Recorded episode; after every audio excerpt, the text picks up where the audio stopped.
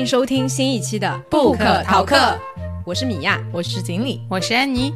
我们是一档读书播客节目，每期我们三个会分享一本好书，也聊聊我们的打工人生活。你可以在微信搜索“不可逃课 ”（Book Talk），关注公众号即可加入听友群和我们互动，一起读书，互相陪伴。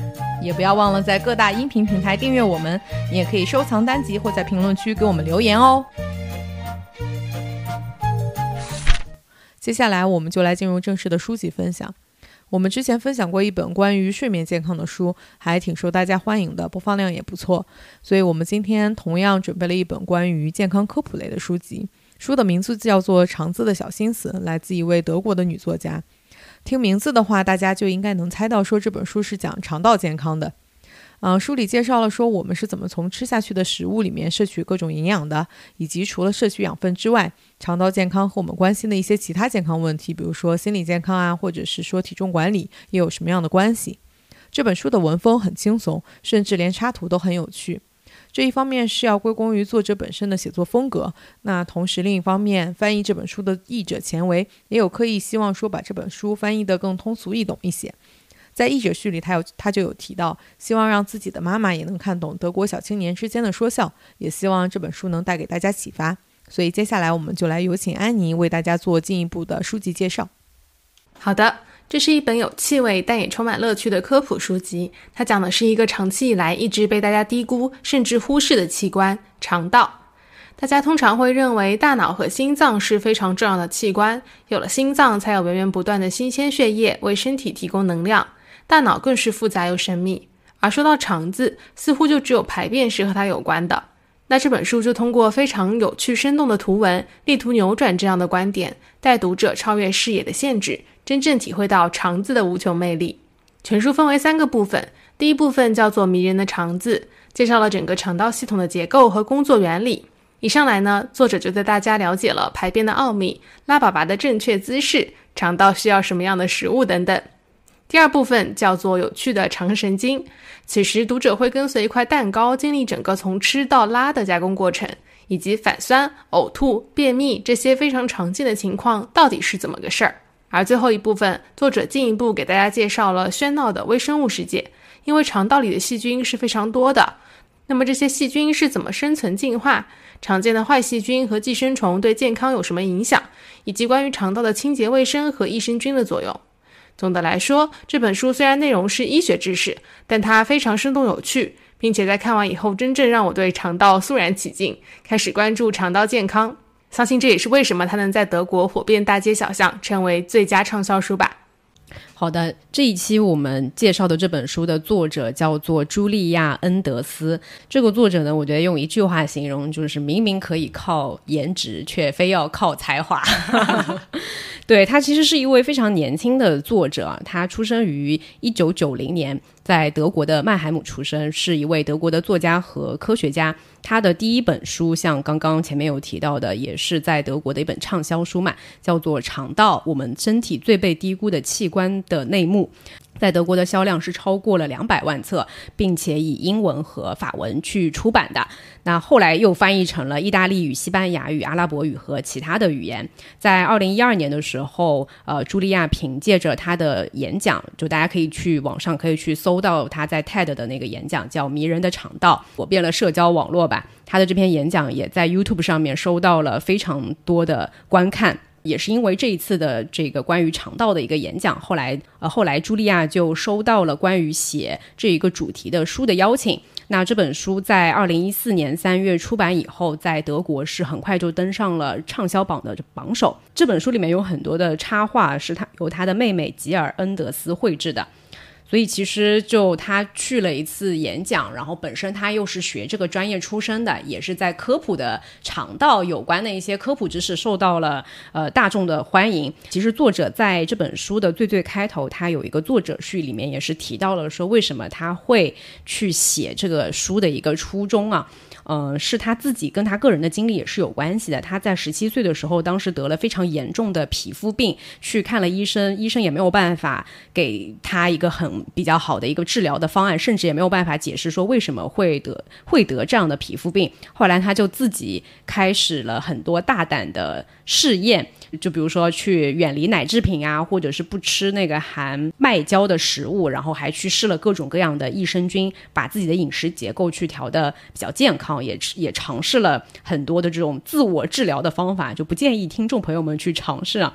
就是经过了一段时间的自我治疗以后呢，他还那个皮肤病还真的就治好了，所以这个经历就是他后面大学的时候选择了去学医的一个一个很重要的一个原因吧。后来茱莉亚她。在医学的这个领域又继续的深造嘛，后来是读到了博士，所以其实他在写这本书的时候，虽然是非常轻松的一个科普的书籍，都是有这个科学依据的哈。所以我们今天在分享这本书的内容的时候，大家也可以参考一下关于科学领域的一些知识的科普。当然，我不知道说这么多年过去了，他这本书是一四年出版的嘛，是不是到现在在这个肠道科学的领域又有了一些新的？科学的发展，反正就是仅供参考，大家可以试试，还是要遵医嘱。哎，是的，我觉得在我们接下来进行更多的书籍内容分享之前，在这边也要有两个小声明。第一个小声明就是刚才米娅说到呢，接下来我们分享的内容可能会涉及到一些健康的指南或者是健康的建议吧。但是如果真的有生病的同学们，还是要。及时去就医，然后遵医嘱来治疗自己的问题。那如果说问题不严重的话，可以试试看书里的方法，也许也会有用。然后第二个小提醒就是，大家在听我们接下来的节目的时候，就建议大家不要进行一些食物的摄入了。吃饭千万不要在吃饭的时候听这一期节目。是的，可能会有一些你不想得到的结果。好的，那我们接下来就会进入书籍的具体分享。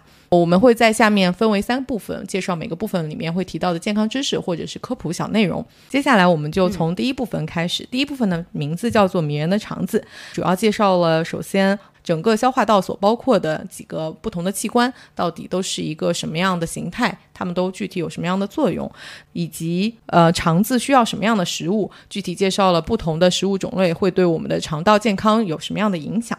对，我们在这章里面会跟大家分享一些里面的我们觉得还挺超乎我们原来的认知的一些一些知识吧。也书里也给了一些跟健康有关的一些小贴士，供大家参考。好的，那我首先来分享一下消化道的入口，也就是口腔唾液腺这一块的知识。嗯，其实大家在吃东西的时候，我们知道会分泌口水嘛。那么现在大家可以尝试用舌头去感受一下这些神秘之处。就唾液腺的话，它是四个小凸点，其实两个分布在我们腮帮子内侧靠中间的位置，正对着上颌第二磨牙。那另外两个小凸点呢，位于舌头下面的舌根处，在舌系带的两侧左右分别一个。不要小看了这四个小凸点，它们是唾液腺导管在口腔开口处形成黏膜乳头，我们的唾液就源于此。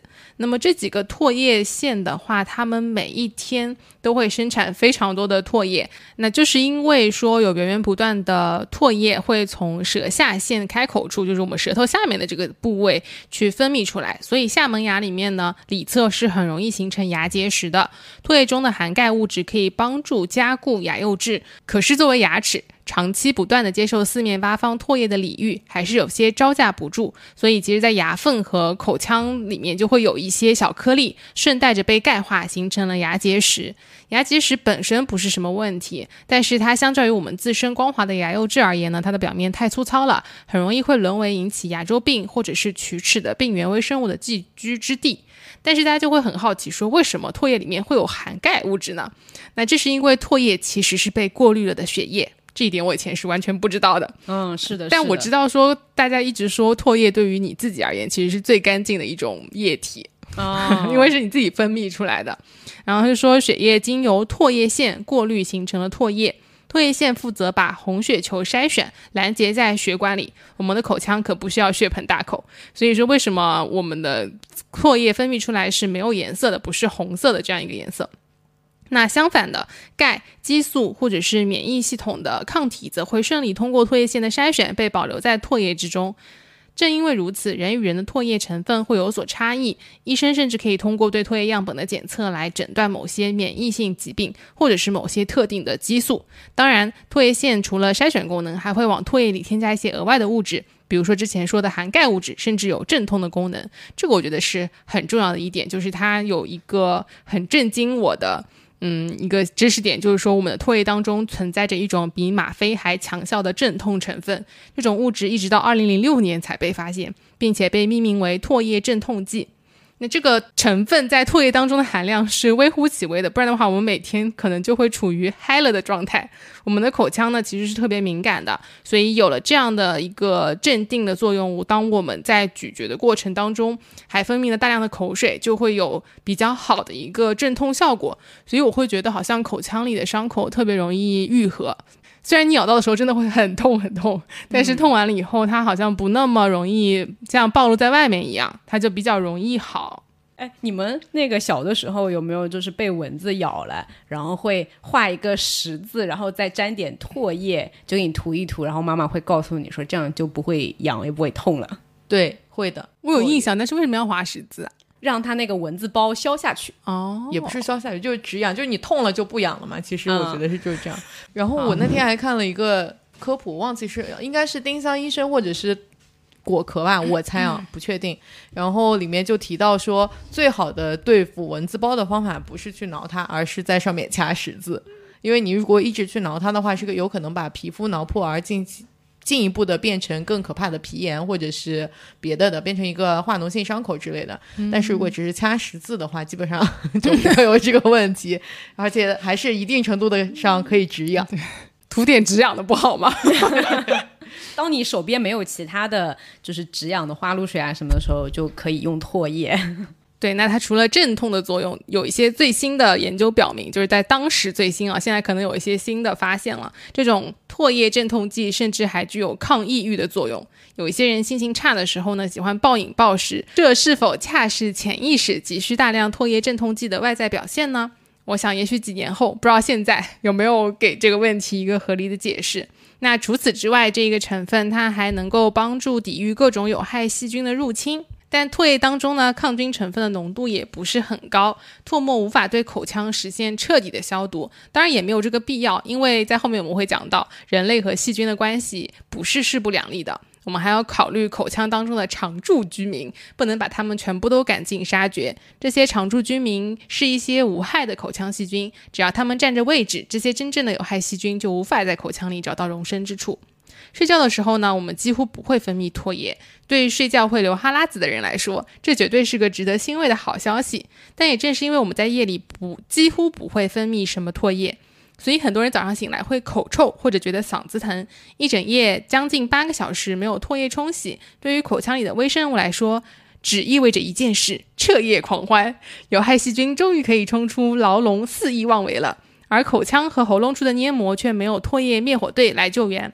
所以睡觉前后刷牙是一个好习惯，睡觉前后记得刷牙哦。哎，所以其实早上起来应该要先刷牙再吃东西，然后吃完早饭你可能再得再刷一次牙。嗯，对，我觉得这个还挺挺好的一个知识，因为我之前不知道被哪里科普，好像说吃完东西刷牙也还可以。就是韩国人很奇怪是吧？他看韩国综艺会发现有些人是吃完早饭再刷牙的。对，我在韩国的时候也有碰到人是这样，他们是不是为了省事儿？是故意的，他们觉得是这样是比较健康的。那么说到口臭的话呢，如果大家有口臭，大家不需要告诉我们。但如果你有的话，你可以先确认一下自己的舌头和牙齿有没有被清洁干净。如果说你已经清洁干净了舌头和牙齿，却还是有口臭，那就不妨检查一下扁桃体。因为这里有时候会藏着一些臭不可闻的白色小结石哦，是不是大家第一次听说有扁桃体结石这个东西？是的，我只知道有牙结石，因为我们去洗牙的时候，其实洗掉的就是牙结石嘛。对，是的，嗯，很多人都不知道还有这么一个玄机，无论怎么刷牙、漱口或者刷舌头，整整几个星期，该怎么臭还是怎么臭，听上去好绝望。哦，是的，其实不用去弄它，这些小结石过段时间也会自己乖乖跑出来的，那时一切就会恢复正常了。要是你想要变被动为主动的话，也可以用手把它们挤出来，口臭一秒之内就消失。当然，这需要点小技巧。首先要确定口臭是否真的来自这里，最好的办法就是用手指或棉签在自己的扁桃体上擦拭一下。建议大家用棉签，我觉得手指 有点脏。如果取出来闻着有臭味，那你就可以开始寻宝游戏了。去耳鼻喉科医生那里是比较舒适安全的选择。但是如果你更喜欢 DIY 的话，网上有大把的专业视频展示五花八门的按压除石技术。运气好的话，还能看到一些极端案例，胆小者慎入哦。下面我们就有请锦鲤看过这个视频的人来给大家介绍一下，大概是什么样子的。是的，我看到这里就就忍不住手抖去了，哔哩哔哩看了一下，你就你就搜扁扁桃体结石。那它具体是一个什么样的视频呢？就是你会看到一个镜头对准这个喉咙，嗯，然后就有一个像压舌板一样的，也不是。嗯像一个嗯金属的哦，前面带一个圈的抠粉刺一样的那种？对对，像一个粉刺针一样的东西。哦你说的对像一个粉刺针一样的东西，然后在你的这个喉咙口这里不断的刮刮刮，然后就进行了一些跟粉刺针同样的效果，它就我现在会刮出一不用看了，我已经知道什么样子了。你们可以想象吗？那 可能看起来挺爽的。这感觉会吐出来呀。就如果你喜欢哦看去粉刺视频的，你也会喜欢看这个 去扁桃体结石视频的。如果粉刺的视频刷完了，你可以去刷扁桃体视频。下面我就要跳过重要的食道和胃，因为我觉得大家可能对这个胃的东西都已经比较清楚了，它是个什么结构啊，都有什么作用。然后我会进直接进入到盲肠。首先，大家我不知道能能不能分得清盲肠跟阑尾。我看了这个书之后，我的理解说，盲肠跟阑尾的关系有点像说手和手指头的关系，哦，就是你整个手就是盲肠，但是它的其中一部分可能就是阑尾，就是手指头。但我曾经有一度是以为阑尾是一个比较书面化的称呼，盲肠是比较口语化的，就对叫它盲肠。其实很多人是会觉得这两个东西是同一个东西的，但是对于盲肠和阑尾，或者说是阑尾的这样一个功能，在肠道里的功能，我觉得知道的人可能会更少。更多的人知道阑尾都是啊，我有一个朋友发阑尾发炎了，然后就去切掉了。对，然后就以为它是个毫无用处的一个器官。很多人都会觉得它毫无用处。对，甚至我有一个朋友，其实叫阑尾，从小到大我们一直在嘲笑他，就是用他的名字开玩笑。有一次我们在吃饭的时候，大家在一桌上大概十几个人一起吃饭，然后很多人都在讲话，他想要说一个什么事情，一直插不进去话。突然有坐在他旁边那个人就敲敲那个桌子说：“大家都不要说话了，阑尾要发言。”我应该说对不起。就回到正题来讲，嗯、大家对于阑尾的一个印象，可能就是一个毫无用处，但是动不动就会发炎的东西，甚至也许会有人觉得，哎，是不是这个东西我哎没有发，趁它没发炎之前先切掉。做一个这个开肠开腹手术的时候，把它顺道切掉，是不是会有一些好处啊？那么这边科普里面就讲了说，阑尾其实还是有一定的作用的。然后它的作用是什么呢？它其实本质上是一个免疫器官。如果大家在后面继续读下去的话，就会知道说，肠道里面其实有非常多的这个肠道菌群，大部分的菌群都是有益菌，然后这些有益菌会帮助我们去消化食物，也会嗯帮助我们去进行各种各样的这个肠道活动。但是如果我们我们吃的吃进去了一些不好的东西，发生了腹泻，肠道里的所有的细菌就会像这种怎么说冲厕所一样，滑滑梯，嗯，好吧，就像滑滑梯一样，所有的肠道菌群都会随随着腹泻一起排出体外，或者大部分的肠道菌群都会排出体外。听上去似乎一个干净的肠道或者没有菌群的肠道应该是更健康或者更卫生了，但其实上并不是这样子的，因为有大量的人类是没有办法消化的一些营养物质，我们是靠肠道菌群去帮我们进行第一步的分解，那肠道里面的一些消化酶再进行进一步的分解，才能被人体吸收的。所以，如果我们没有一个健康的、良好的肠道菌群的话，其实对于我们的整个消化吸收会出现很大的问题。还有另外一个要补充的知识点，很重要的是，每一个人的肠道菌群其实都是很不一样的。对，它甚至它的独特性会到达你的 DNA 的这种程度。嗯，你可能是没有办法很好的去借鉴其他人的肠道菌群的。那在这种情况下，其实阑尾就会起到这个最重要的作用，就是大家可以想象说，在一整个通畅的大路，从嘴巴一直到嗯最后便便排出来，这一整个消化道是一个通畅的大路的话，那盲肠和阑尾其实就是其中的一个小的岔路口。他们有点像站在路边的一个警察，他们的这个位置就非常好，他们是在大肠的这个开端，他们可以接触到肠道里的细菌以及食物，但是同时这些食物又不会真正的，或者说大部分的食物都不会通过阑尾。当我们的肠道被清空，菌群都被排出去的时候，阑尾里面其实是会保留本身健康肠道的那些有益菌的，所以在这种情况下，阑尾里面的有益菌就会被释放出来。然后帮助我们的大肠去重建肠道菌群，或者至少这个作者在这里呼吁大家说，没有事儿不要去乱切阑尾，它还是有一定的作用的。对的。好的，那我下面来分享一下关于肠子需要什么样的食物啊，也是在第一章里面作者花了一些篇幅来介绍的。呃，首先一个就是食，他讲说食物消化的最重要的阶段是发生在小肠里面的。就食物从你的口腔进入到消化道，再到胃。那胃其实大家也都知道，胃里面有胃酸嘛，它就像一个嗯搅拌机，把你吃下去的东西先磨碎，进行一些初步的初步的加工，然后食物就会来到了小肠。小肠里面是是像刚刚锦鲤提到的，有呃一些消化酶呀，然后有细菌啊来参与到整个的消化的过程。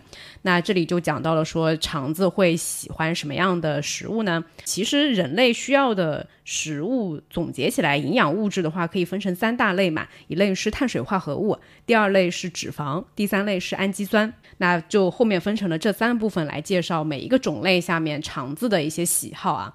第一个是碳水化合物，这章的标题也非常有意思，说碳水化合物最容易被消化，肠子说我要我要。为什么碳水化合物是肠子非常渴望的一种物质呢？是因为它的消化是比较简单的，相对来说，比起蛋白质。包括像蔬菜这种，它是比较容易消化的。那原因是因为它的组成部分是糖分子，糖分子连在了一起就组成了多糖的结构。这一类的物质叫做碳水化合物。那包括我们吃下去的面条、米饭、面包等等，主要成分都是碳水化合物。经过消化酶的消化以后，会得到糖分子，本质上跟你吃白糖得到糖分子是一样的。区别就在于说，白糖已经是很小的分子了，到达小肠后根本就不需要消化酶。的加工就可以直接吸收进进入血液，消消化全麦面包就需要很久，这是因为全麦面包里面的糖链结构非常复杂，想要把它们分解掉，就只能一段一段慢慢拆开。所以它不像直接吃白糖是一个瞬间爆炸的糖衣炮弹，而是一个糖分储存罐，一点一点消化就一点一点补充糖分。然后这里作者还补充了一个跟血糖有关的小知识，可能很多人也知道这个小知识啊，就是糖分进入血液以后，血糖升高，为了达到最健康的平衡状态，身体就会本能的做出反应，这个时候就会分泌大量的激素，尤其是胰岛素。一次性进入血液的糖分越多，身体的反应就会越激烈，而在激烈的战斗之后，身体很快又会感到疲倦。所以这就是如果我们的饮食当中，你吃饭的时候，呃，以碳水为主，或者是你吃了很多的甜食，身体就要分泌很多的胰岛素来跟这个血糖去平衡，你就会感到很累。所以大家可能在，尤其是中午，就是午休的时候，超级困，就非常困，尤其是吃的很饱的时候，你就会啊，吃饱了就开始犯困。但每次吃很多的时候，差不多都要吃到午休结束。所以大家如果说就是在工作日想要下午的工作呃精神一点，不要那么犯困的话，中午的饮食可以注意一下，可以减少碳水的一些摄入。但尽管如此，我们的身体还是非常偏爱甜食啊，因为它真的消化起来太方便了，就是效率非常高嘛。这种工作效率让大脑非会非常满意，所以它会继续鼓励我们对于甜食的偏好。自从人类进入到工业社会以后，其实我们的这个糖分的摄入量是越来越多的。糖分是唯一可以让身体拿来就用，不用花太多力气就能制造脂肪的原材料，所以就变成说现代人类摄入糖分过多，而糖分又非常容易转化为脂肪。哎，这就是很多大家都但凡减过肥的人就都知道，要少吃 碳水，少摄入甜食，就是这个原因啊。那如果你要在减肥期间想要那个减少脂肪的话，其实第一步就是要减少碳水，或者是减少你身上的这个糖原储备。作者也讲到说，身上的糖原储备差不多只要出去慢跑一圈就会被消耗掉。准确来说，就是当你的脑子里出现怎么突然间跑得这么费力了呢？这个时候呢，就你的糖原就消耗的差不多了，所以营养学家会建议，如果想要消耗脂肪，至少是需要运动一个小时以上的。只有当你开始觉得体力不济的时候，你的身体才会开启开启能量储备，也就是说，对于脂肪的消耗。好，那下面我们就要讲到第二种物质，关于脂肪的。消化脂肪是所有营养成分当中最高效也是最珍贵的物质啊，也可以理解嘛。就远古时候的人类饥一顿饱一顿的，并不是每天都能够有稳定的食物的摄入的，嗯，所以就要靠脂肪来呃抵御寒冬和饥饿。作者还提到了一些比较有趣的科普的知识。他说，嗯，脂肪对我们的身体是很重要的，包括说我们的神经，它是有脂肪层的一个保护层，所以我们的思维才会如此敏捷。另外，人体当中也有一些很重要的激素是由脂肪组成的。不仅如此，甚至每个细胞都被脂肪壁保护着。这么重要又珍贵的脂肪，身体当然要省着用。怎么可能你才跑了几步就立马拿来消耗？一旦面临饥荒，你肚子上的每一克脂肪都可能变成你的救命稻草。嗯，所以这么重要的脂肪呢，但对于小肠来说啊，就刚刚我们提到说小肠是最重要的呃消化的地方嘛，但小肠其实它没有办法像其他的营养物质那样从肠道直接进入血液的，它对于呃脂肪的一个消化是要借助于另外一个器官，叫做淋巴系统。还是要借助淋巴系统来来做吸收，因为如果你让它直接进入血液的话，像小肠绒毛里的那种毛细血管就立刻会被堵死。如果是大一点的血管的话，脂肪在血液里面就会像汤里的菜油那样漂浮着。所以后面就讲到脂肪是怎么通过淋巴系统去吸收和消化的。淋巴管跟血管是一对最佳拍档，它每一根血管的旁边都有一根淋巴管相伴。即便是小肠当中最小的毛细血管也是如此，血管粗壮鲜红，救世主般的把养分送到身体的各个组织，而淋巴管则纤细半透明，它们负责从各个组织中回收血管泵入的液体。运送免疫细胞，确保身体每处的工作都井然有序。尽管淋巴其实遍布我们全身啊，但它基本上都只是血管的陪衬，只有在小肠当中，它的作用才是就非常的明显的。在这里，就所有的淋巴管都会汇集到一起，变成一条宽大的淋巴管，迎接所有经过层层消化抵达这里的脂肪。在其中呢，就这根大的、最大的这根淋巴管，它有一个有个特定的名字，叫胸导管。它能告诉我们为什么好的脂肪对人体是很重要的，而坏的脂肪是如此的糟糕。食物当中摄入的这些脂肪会被吸收汇聚到胸导管，淋巴液因为一颗颗悬浮的脂肪油滴而呈现出乳白色，像牛奶一样。这里是胸导管起始的地方，叫做乳糜池。胸导管从乳糜池向上弧形穿过横膈膜，最终抵达心脏。哎，所以这就是前面说为什么吃下去的这个。呃，不管是高级橄榄油还是廉价炒菜油，都会被直接送到心脏去。嗯，听着就害怕。对，所以当大家你就是在外面吃地沟油、地沟油或者是垃圾食品的时候，你就想一想，这些油最终都会直达你的心脏。对。然后说完了脂肪跟呃碳水化合物，就要讲到最后一个基本的营养元素——氨基酸。那氨基酸的话，它其实是来源于蛋白质嘛。那蛋白质的话，有从肉类的来源是比较常见的，就你吃肉最后会被分解成这个氨基酸嘛。但也有就是现在素素食主义者也越来越多，所以作者也特别提到了说，对于素食主义者的话，如果你不去摄入肉类的前提下，还是要确保营养的全面，就可以摄入一些植物蛋白。我觉得在这方面，中国人的选择可能会比较多一点啊。毕竟我们有豆腐及各类的豆制品。我好像之前在哪里看到过，可能也是丁香医生什么的，就有看过一些科普，意思是说亚洲人跟西方人的这个体质是不太一样的。就西方人更容易对大豆会过敏，就对于大豆蛋白的吸收其实是不如亚洲人的。他们可能缺少一些菌群，肠道菌群里面缺少这个。是的啊，是的，是的。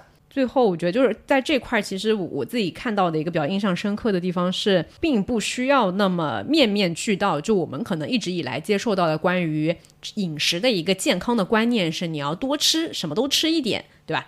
但其实他提到说，只要差不多均衡就可以了。你保证这三种基本的营养物质都有摄入就可以，并不需要就是那么的多样化。然后给我的挑食又找到了一些合理的、合理的依据。但是他在后面讲那个肠道菌群的时候，也讲到说，古人类可能要吃可能一百种植物都能会被吃得到，因为作物是比较有限的嘛。嗯，可能要吃一些野菜之类的。但现在人类只吃十几种。植物类的东西，这种猎食范围的缩小，不知道对于肠道菌群其实也会产生一些现在不可知的影响。他没有说一定是糟糕的或者是好的。对肠道菌群那里，我就记得说，当你特别想吃一个东西的时候，是你的肠道菌群在发出这个信号，我也有借口了。就你就应该去吃那个东西，因为你的菌肠道菌群喜欢，就不用去吃一些他们不喜欢的东西。前面讲到是小肠对于三种营养物质的一个消化嘛，然后作者其实在第二部分里面，他有非常完整的一个讲整个食物在消化道里面完整的一个旅程。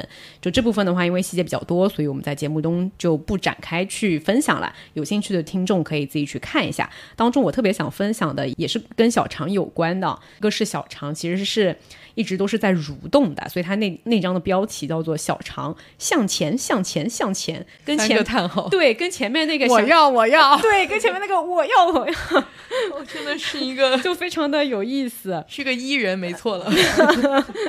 这这一信条是体现在小肠最重要的运动形式——蠕动，一种由神经介导的反射活动。第一个发现这个运动机制的人曾做过有趣的实验，他将一小段小肠分开来，然后用一根管子往里面吹气，结果小肠像打招呼似的，又把气吹了回来。正因为如此，医生们都建议多摄入膳食纤维，因为膳食纤维很难被消化，所以他们在肠道里面被搅拌的时候会挤压到肠道壁，然后又被弹回，这样的过程可以有助于肠道的加速的蠕动。另外一个跟小肠有关的，也是我之前不知道的一个知识，就是小肠是非常爱干净的。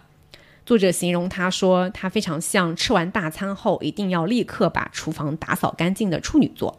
在结束消化工作的两小时再去参观小肠，里面已经是闪亮如新了，连一点异味都没有留下。就你们知道，我就是一个不吃任何内脏的人嘛。之前我也觉得，嗯，只要是肠子，不管是哪一个部位，应该里面都是有一些脏气味，东西 对，有一些脏东西。但是没有想到，小肠其实是很干净的。所以我也在那个文章里面看到，他说整段肠子只有最后一米才和食有关，系我把这这句话有 remark 下来。一米还是最后一米，一米还是挺长的。但肠子很长很长啊，肠子有两百平方米呢，是不是？哦，小肠，如果你把它展，把那个小肠的表面积展开来的话，是很大很大的。嗯那我们接下来就直接进入第二部分的分享。第二部分其实用非常形象的手法描述了一块蛋糕是如何通过我们整个消化道的。那它会遇到什么样的情况？在正常的情况下，同时其实后面还接了两个在非正常情况下可能食物会发生的一些问题，在我的肠道里面。第一个呢就是呕吐，食物的逆行。第二个情况呢，就是食物走到一半，他们就不肯走了，特别是在最后一米的时候，他们不肯往前前进，就是便秘。如果有便秘的小伙伴，后面可以专心听讲。这很重要。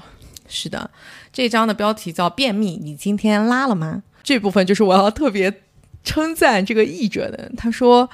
这个叫千呼万唤始出来，是谐音梗吗？是的，谐音梗。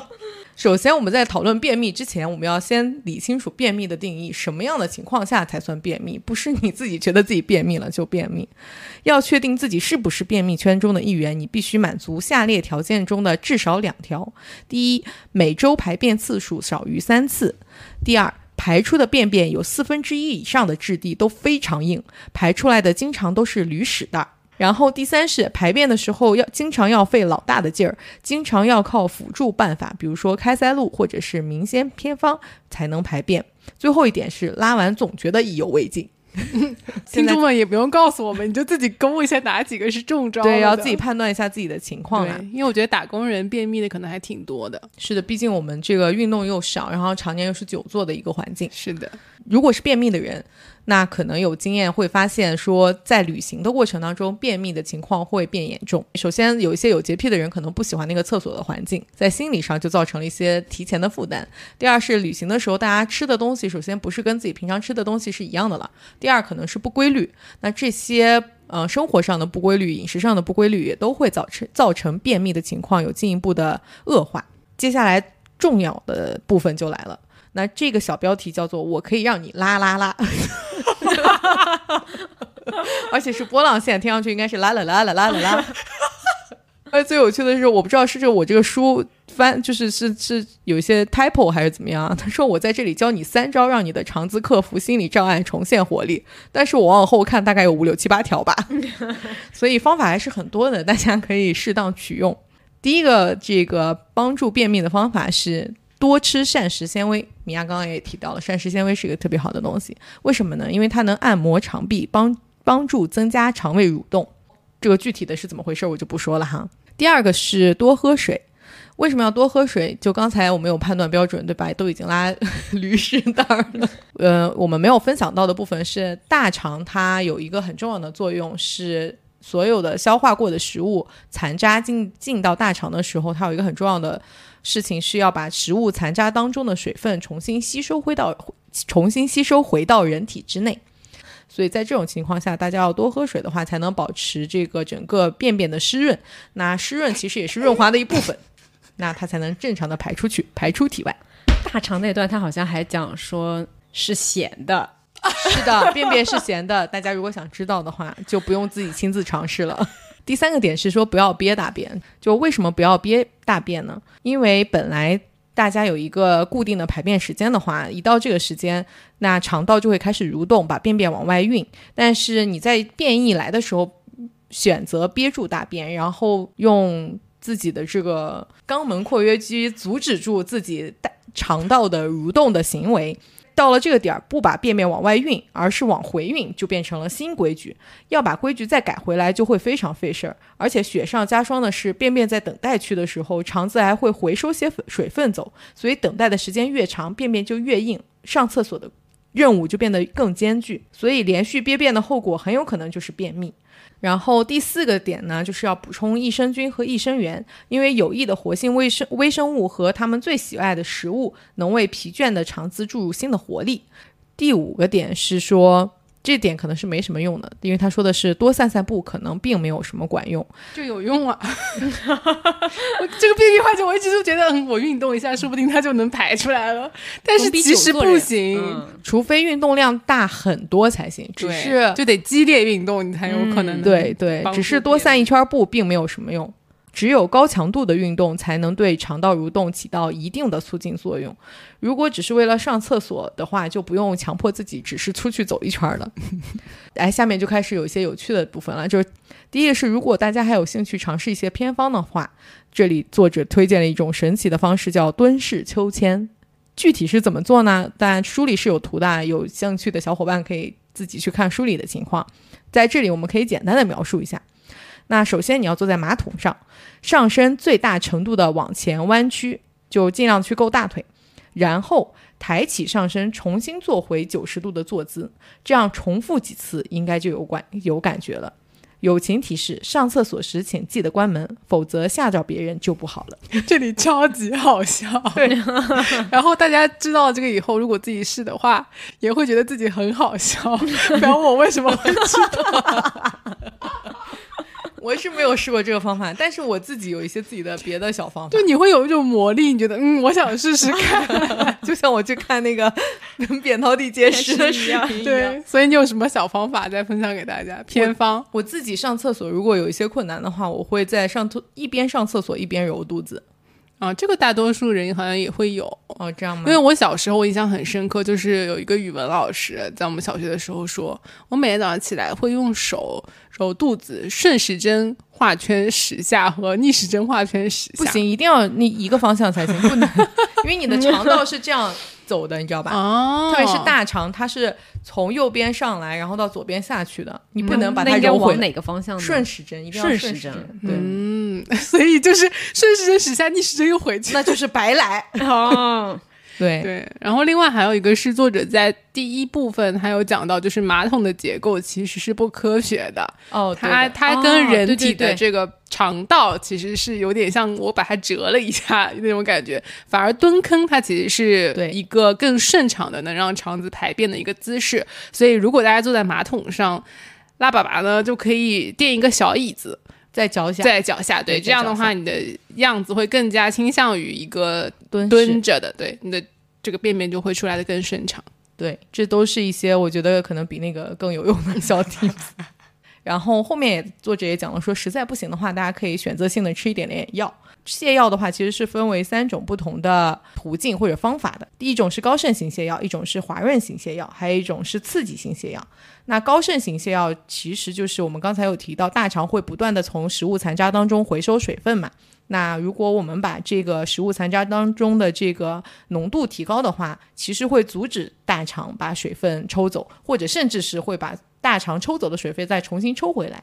所以它就是增加便便的湿润度。其实本上是起到一个这样的作用，其中我自己有尝试过的就是那个乳果糖。怀孕的时候大家会比较有便秘的情况，当时医生给我开的，我自己吃了是有效的。然后同时你吃一些李子或者西梅，它的作用原理也是一样的。是的，它都是一些有一些人不能消化的糖，随着食物残渣一直到大肠里面去，来帮助你进行一个反渗，来增加你的肠道的湿润度。嗯，然后第二种是这个滑润型的，其实就是。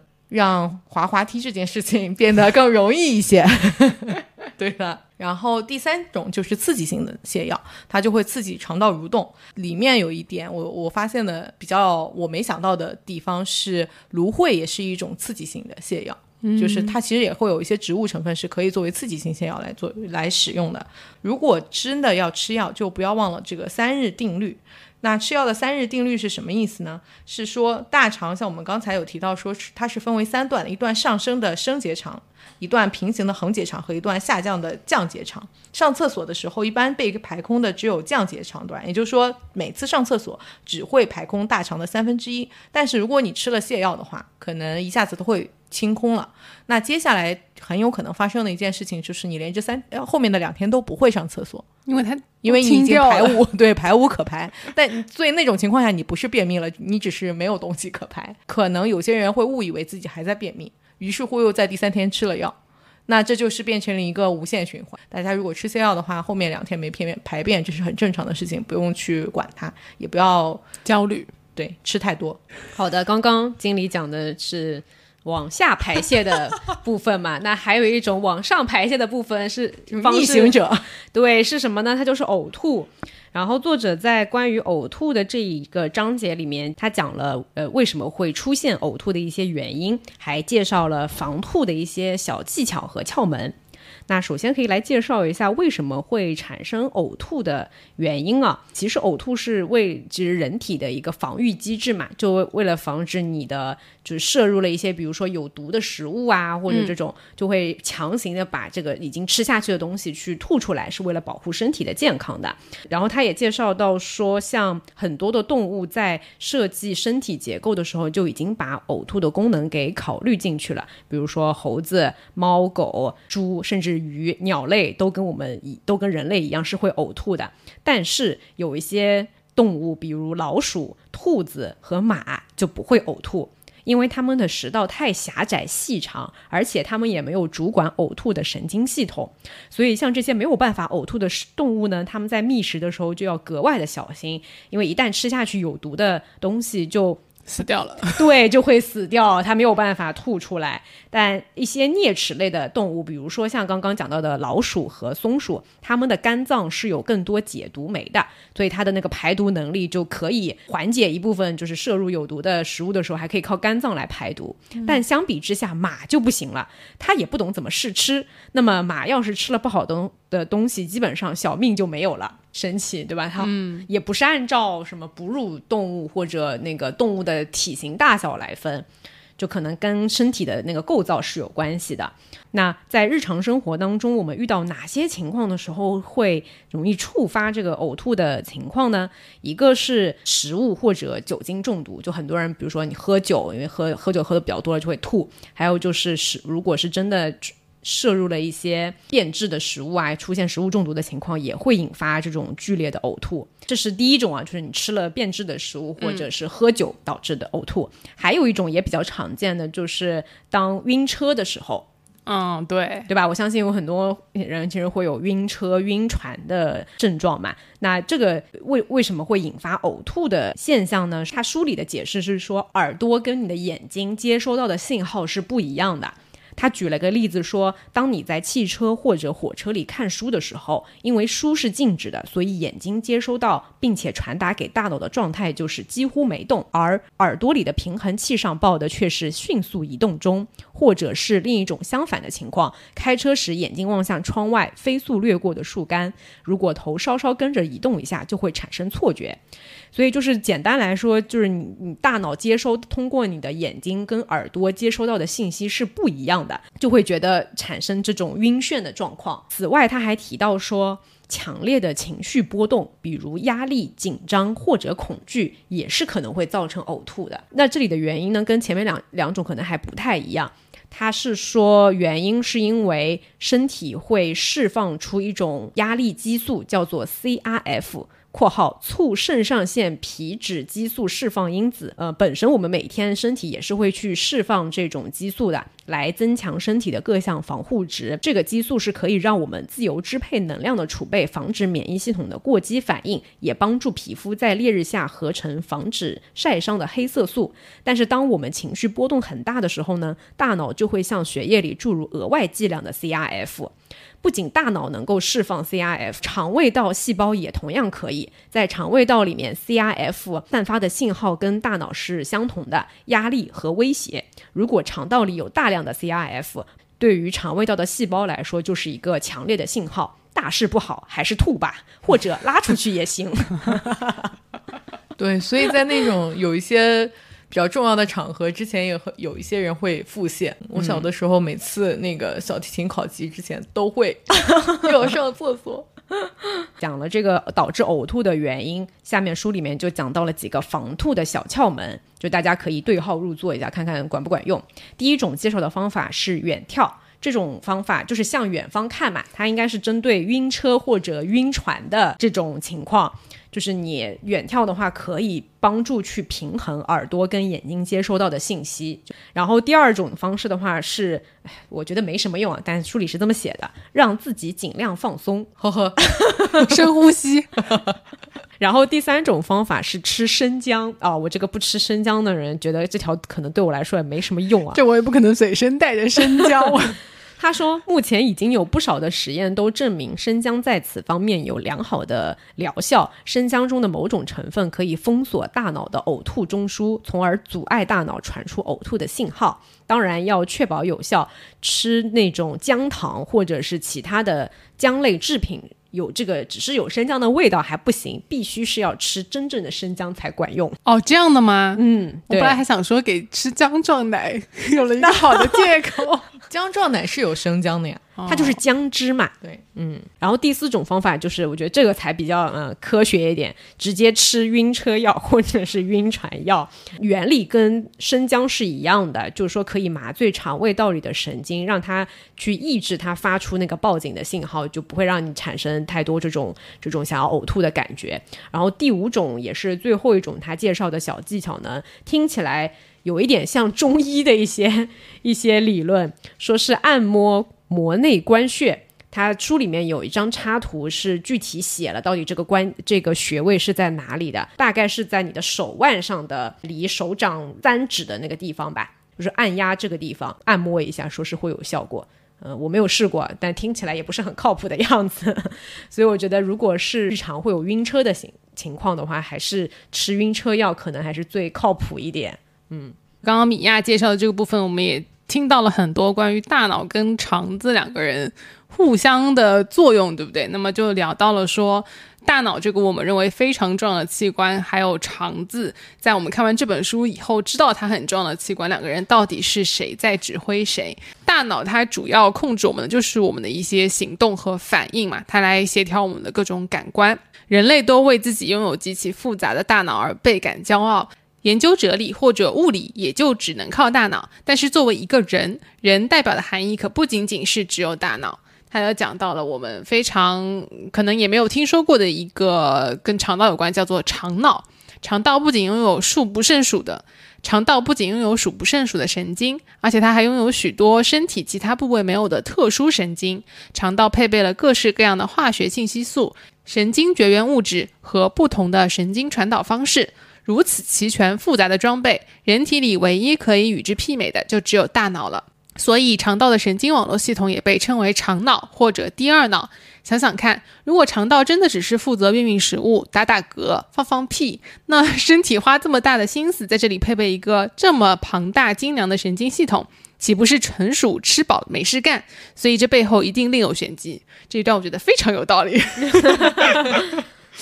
具体怎么有道理呢？展开说说。嗯好的，到底肠子是如何影响大脑的呢？他就讲到说，肠道发出的信号可能会抵达大脑很多不同的区域，它们分别是负责自我感知、感情处理、道德感、恐惧感、记忆和积极性的区域。当然，这不代表我们的道德感是由肠道决定的，但是肠道确实可能会对它产生一定的影响。至于是不是真的能影响到，影响力有多大，怎么个影响法，这些只能在实验室里一点一点摸索。肠道和大脑的合作从婴儿时期就开始了，他们共同构建了小婴儿的大部分感官世界。不管是吃饱的满足、饿肚子的失落、一肚子胀气的折磨，还是爸爸妈妈喂奶、换尿布、轻轻拍打小肚子时的舒服和疼爱，这些都构成了婴儿刚开始对我自我的认知。而和这个认知关联最紧密的就是肠道和大脑。随着小婴儿逐渐长大，他会慢慢学着利用其他的感官来感受世界，再也不会因为饭菜难吃而扯开嗓子大哭大闹了。但是，其他感官的加强并不意味着大脑和肠道的连接消失了，不但没有消失，这个连接反而变得更加紧密、更加默契。如果肠道出了问题，会暗暗地导致我们情绪低落。而一个健康、营养充足的肠道，则会悄然地改变我们的情绪。哎，这里好像他书里说的是，因为人体内的血清素有百分之九十五是由肠道细胞生成的，嗯而血清素是可以帮助神经增加肌肉收缩，也是神经递质当中非常重要的一种嘛。就是其实是说血清素它是让你感到幸福和快乐的一种神经递质，嗯，所以他书里面就讲说，如果你觉得自己呃陷入到了抑郁当中的话，除了去看心理医生以外，也应该要看一下你的肠子 是不是就是产生血清素的这个功能是有一点问题的。嗯嗯所以肠道就非常非常的重要了。现在对我来说，影响了我的心情。然后他后面还讲到说，其实不只是说肠道出了问题会影响心情，压力、抑郁反而也会容易让肠道受到刺激。就是刚刚经理讲的，他如果紧张的话，就容易拉肚子。但他说，肚子发生的每一件事情，并不是肠道都会上报给大脑的。像是今天吃的饭里有一颗没嚼烂的豌豆，这种屁大的事儿是不用动用迷走神经这条领导专线的，肠道自己就可以解决了。别忘了，它也有一个自己的大脑——肠脑。只有肠脑认为重要的事儿，必须汇报给大脑不可了，这时大脑才会插手进来。这种特殊的情况一般是指什么呢？比如说，当肠道发现这顿饭的酒精量出奇的高，它就会通报大脑的呕吐中枢；当肚子胀气的时候，疼痛中枢就会被激活。我们感受到的这些外在的症状，可能都是肠子通知了大脑，大脑在传输了这个信息给到这些相应的中枢。给我们这些症状的，那如果肠子一直都处于受刺激的状态呢，就可能会导致肠道到大脑的连接负担重重。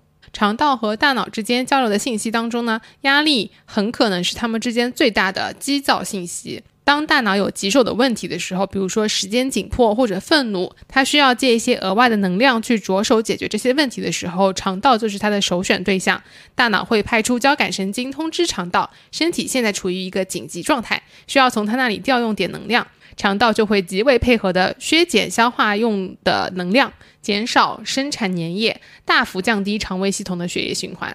为了避免没完没了的紧急状况，肠道开始向大脑传输不妙的信号。这时，种种压力后遗症就出现了：精疲力尽、没有胃口、浑身不舒服或者拉肚子等等。就像情绪波动引发的呕吐一样，这些后遗症的背后是肠道为了给大脑提供能量，而尽量减少需要消化的体积，从而节省下来的能量。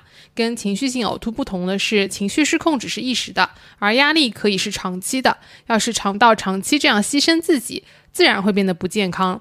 就是简而言之，不要压力太大。如果一直处于压力很大的情况下，你的肠道也会变得不健康。但是我其实看这一段的时候，我就想起来想跟大家安利的一个动画，叫做《工作细胞》，它会更多的讲你身体里的这些红细胞、白细胞是怎么工作的，然后也很像他讲的这些过程，就是有紧急情况了，他们就会跑到那里，然后运送氧气啊，类似这种，就非常搞笑，也是一种拟人化的形式，科普了很多知识。那我们接下来就进行到第三部分的分享。第三部分讲的是喧闹的微生物世界，像我们刚才提到的。整个消化道的话，里面其实都一直生活着很多的微生物，然后微生物的数量是从我们的口腔一直到胃到小肠，直到大肠，数量是越来越多的。所以，我们接下来就先请安妮来帮我们介绍一下肠道菌群所扮演的角色。好的，那这里我们就首先要了解一下关于我们人体的免疫系统和肠道细菌的一个爱恨纠葛。身体里绝大部分的免疫系统都在肠道里。括弧大约占了百分之八十，是一个很高的占比。理由很简单，细菌界的妖魔鬼怪、大小明星都在这里聚集，免疫系统自然是要来这里会会他们的。细菌们的大本营都隐藏的极好，在肠黏膜里，背后深处是肠壁细胞，这个位置对免疫系统也很理想，既有足够的空间让他们施展拳脚，又足够远到不会伤害肠壁细胞。免疫系统团队就是在这里和每一个新来的细菌不打不相识的。那接下来我们就要聊一下肠道菌群它在我们身体当中扮演的角色。肠道细菌可以分解掉我们无法消化吸收的东西，而分解所得的这部分营养，它们也会回馈给我们。虽然肠菌与我们一同进食，但是它们并没有跟我们抢食物，因为我们分解和吸收食物主要都在小肠里，而那里几乎没有什么肠道细菌。而肠道细菌高度集中的地方，我们整个消化进程已经基本完成了，留下来的都是等着被运出去的食物残渣。从小肠到大肠的终端，越接近出口的地方，每平方厘米的肠道黏膜上就聚集了越多的细菌。这样的分布正是肠道所需要的，所以相当稳定。除此之外呢，菌群在前位还有另一个好处，就是细菌富含蛋白质。从吃饭的这个角度来说，它们根本就是一块块迷你小牛排嘛。关于肠道菌群，他有讲到那些自己在这个肠道系统里面菌群就是出现了一些问题的。他有一个非常有意思的疗法，叫做大便疗法。你没有看到这段吗？没注意看到。然后他说，医生是不会给你吃大便的。对对对，还有专门强调，还有就是说会收集一些健康人的粪便，然后从他们的粪便当中去提取出来，类似于提取出来那个肠道菌群还是什么的，再把它制成胶囊。你再吃下去，或者是用那种栓剂，就是直接从肛门塞进去的那种栓剂，来达到治疗你的，主要应该是大肠吧，治疗大肠的一个呃肠道菌群的环境。所以就是这些，我们可能并不是那么。了解的细菌们，他们居住在我们的大肠里面，对我们的身体状况还是很重要的。嗯，对，而且他还讲到了说，不一样的地方的人，可能他的细菌都会制造不一样的装备和跟外界借一些装备。他说，日本人的肠道细菌就跟他们住在海里的细菌兄弟们借了一个基因，专门为了吃寿司时好分解海苔用。所以说，我们的肠道里究竟住了何方神圣，配了什么宝物，往往取决于我们的饮食习惯和需求。这个让我印象很深刻，因为他好像提到德国人如果偶尔吃吃寿司就会拉肚子，因为他没有办法去分解这个寿司的那个紫菜。那日本人是不是这他们饮食当中有很多类似于生鱼片啊，或者是就是各种生的东西？是的，对吧？我觉得其实有的地方的呃，比如说像潮汕那边，他们会吃生腌，好吃。但如果不是特别习惯这种饮食方式的话，可能你去吃就会肠会发生一些腹泻，严重的可能还会食物中毒。嗯，所以大家谨慎尝试，你的肠道菌群可能并不适应当地的饮食方式啊。对，嗯。然后我自己印象比较深刻的是，它里面有说肠道里的微生物总重量能达到二公斤，两公斤，是的，差不多有一千万亿个细菌，一颗粪便里面所含的细菌比地球上的总人口还要多。就我之前觉得，哎，这个这个东西可能是有用的，但是它到底有多大用，没有想太多。所以说了那么多，我我相信大家开始渐渐的对于细菌对我们的意义到底是什么样的，有一些基本的概念了。所以一开始的时候，大部分的人可能会觉得细菌。肯定是有害的，或者是绝大部分都是有害的。那事实证明，根据我们前面安妮的分享，大家也知道了，说肠道里面的菌群其实有在帮我们做各种各样有益的事情。我们如果在我生存的环境里面把所有的细菌都杀死的话，其实未必对我们的健康会带来非常大的好处。所以作者在书里面有介绍到说，干净不是指一个细菌都不留，干净是指优化的细菌组合，让有益的细菌始终占上风。换句话说，就是消灭。真正危险的细菌，有意识栽培有益的细菌。那具体当我们做日常清洁的时候，要怎么去操作，或者到到底多干净才行呢？作者给了一些小的建议，他有提供四个不同的生活小窍门。分别是稀释、烘干、温度和清洁。首先，稀释的意思是说，比如说我们在清洗瓜果蔬菜的时候，用的就是稀释的方法，通过水洗，从泥土中带来的大部分细菌都冲掉了，剩下的那一点点就不成气候。那如果说在淘菜的水里加一点醋，让细菌呢在这种酸性日酸性环境里面日子更难过一点，也会是一些有效的。给房间通风也是应用了稀释的方法。第二个是烘干，因为细菌在干燥的表面是没有办法繁殖的，所以不要让家里有任何的地方常年是潮湿的。第三是温度，如果是温度太低的话，细菌就会开始冬眠。温度超过四十摄氏度以上，大部分的大肠杆菌就会死掉了。超过六十七十摄氏度的时候，连顽固的沙门氏菌也会挂掉。所以高温消毒其实会是非常有用的一种家庭消毒手段。对，要吃熟的食物。米娅在这里强烈呼吁大家不要去吃溏心蛋。溏心蛋，因为我自己是一个在外面吃东西，包括家里面，我从来不吃各种生的东西。哎，我觉得我如果去日本的话，能吃的东西也非常有限，就各种生鱼片都吃不了。然后还有生牛肉。然后包括大家如果去吃那个寿喜锅的时候，他不会给你一个鸡蛋让你蘸那个生的鸡蛋液吗？好几个。呃，我每次都会把那个鸡蛋就是打到那个寿喜锅里面，让它煮熟再吃。对啊，而且日本的这种亲子冻啊，任何的冻上面都会有一个生鸡蛋的蛋。对他们就很喜欢吃这种温泉蛋或者溏心蛋，就总之不能是全熟的蛋。对我自己就会很三思，嗯，但是还是会吃，就知道。哎，这里就要讲到锦鲤一贯以来的这个饮食的理念啊，不干不净，吃了没病。就我们之前在分享春牧场那一期的时候，他们在草原上面就没有那么多讲究嘛，也没有那么好的卫生的条件，所以在做那个馕的时候会有牛粪啊，什么各种。就是脏的东西在里面，但是他们吃了这么多次，一次都没有拉过肚子。对啊，这就进行进行了这个科学的验证。嗯，对对对，是的。然后我们今天分享了很多。有味道的小科普，希望大家听的时候有得到一些有用的信息，能帮助大家的肠道更加健康，心情也更加舒畅，拉更健康的粑粑，拉得更顺畅。对我们今天的口号就是吃更健康的食物，拉更健康的粑粑。好的，今天的分享就到此为止啦，谢谢大家的收听，拜拜。